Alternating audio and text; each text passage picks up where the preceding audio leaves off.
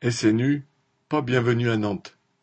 Le village du SNU, Service national universel, faisait étape à Nantes mercredi 19 avril afin de présenter aux jeunes de 15 à 17 ans ce dispositif de séjour de cohésion entre guillemets à base de salut au drapeau sur fond de marseillaise bramée à l'aube en uniforme, d'engagement citoyen et de défense des valeurs de la République entre guillemets. À l'appel d'organisations syndicales et politiques, entre 200 et 250 manifestants sont venus protester contre cette volonté d'embrigader la jeunesse autour de valeurs réactionnaires et militaristes qu'est le SNU.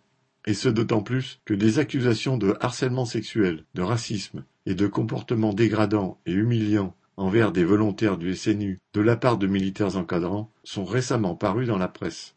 Face à leur détermination, le village SNU a plié bagage sans avoir reçu une seule visite et en annulant l'allocution de la sous-ministre Sarah El ce dont tous ont été ravis, preuve s'il en fallait que la mobilisation dans la rue est efficace.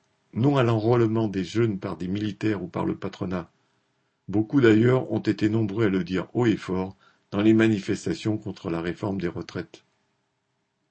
Correspondant Hello.